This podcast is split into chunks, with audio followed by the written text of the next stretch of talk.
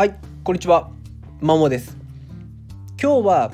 営業本は売れないやつが買うっていう話をします。まあ、今営業職についていて、まあ、なかなか成果が出てないと。で、まあ、どうやったら成果が出るかを模索するために、まそういう営業本を買って、ま研究しようかなとか調べてみようかなとかその中身を知って現場に生かそうかなって考えてる方に、ま参考になるお話かなっていうふうに思います。ま私自身が、ま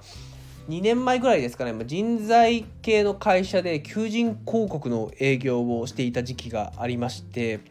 まあ、その時にですね、まあ、全然売れなくて本当ポンコツ営業マンでポンコツサラリーマンで、まあ、今もポンコツであることは変わらないんですけども、まあ、ポンコツセールスマンで、まあ、なんかなんか売りたいなとなんとかして成果出したいなって思った時にまず考えたのが、まあ、営業本を読むことでした、まあ、もちろん読書が好きっていうことがあったのでまあその営業本を数冊ぐらいから熱心に読み込んでいた時期がありました。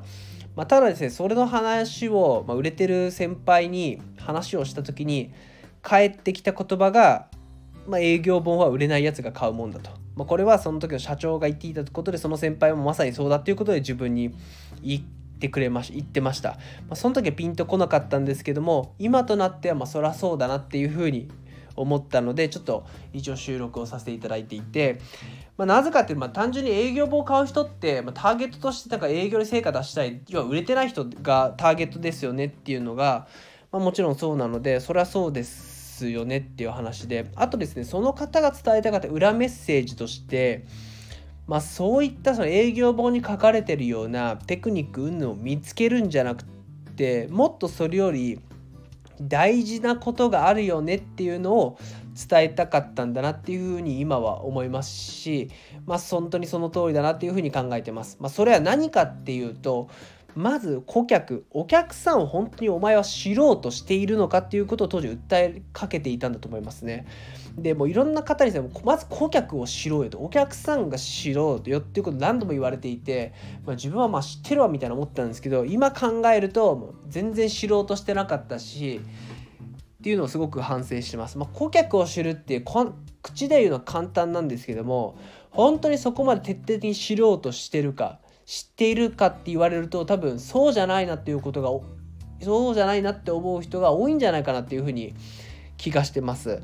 えっと、顧客を知る、まあ、この顧客は何を考えどういうことを大事にしてるのかだったり今どういう悩みを問題を抱えているのかっていう、まあ、ニーズの部分を本当に知ろうとしてるかっていうところですよね。まあ、それを知ろうとすれば態度に出るしもちろん質問するみたいな行動にもなるし言動にも出てその上であだったらうち自分にこういうことができるかなみたいな話になるんですけども当時の自分はですね、まあ、そんなことを置いといてなんか売る売る売る売る売る売るみたいな感じでなんか売るための誘導尋問みたいな感じをしていた記憶があるので結局顧客ファーストに考えてなかったよねっていうのがものすごく反省としてあるんでいくらセールス本、まあ、営業本でそういうテクニックを身につけたところで本質的な顧客を知ろう知りたい本当に役に立ちたいっていうマインドの部分がなければダメだし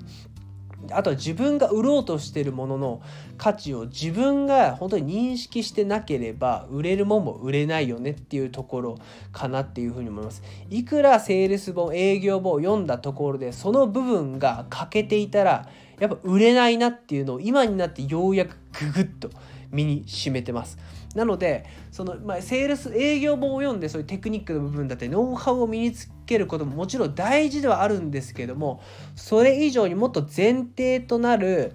ですね、と、顧客を知る知ろうとする本当に役に立ちたい、えっと、自分の売ろうとしてる商品は本当に価値があるっていうことを本当に自分の心に染みてないとダメだなっていうふうに今は思います。だから自分は売れなかったなんてすごく反省というかですねようやく腑に落ちたのがここ最近っていうね本当に愚かな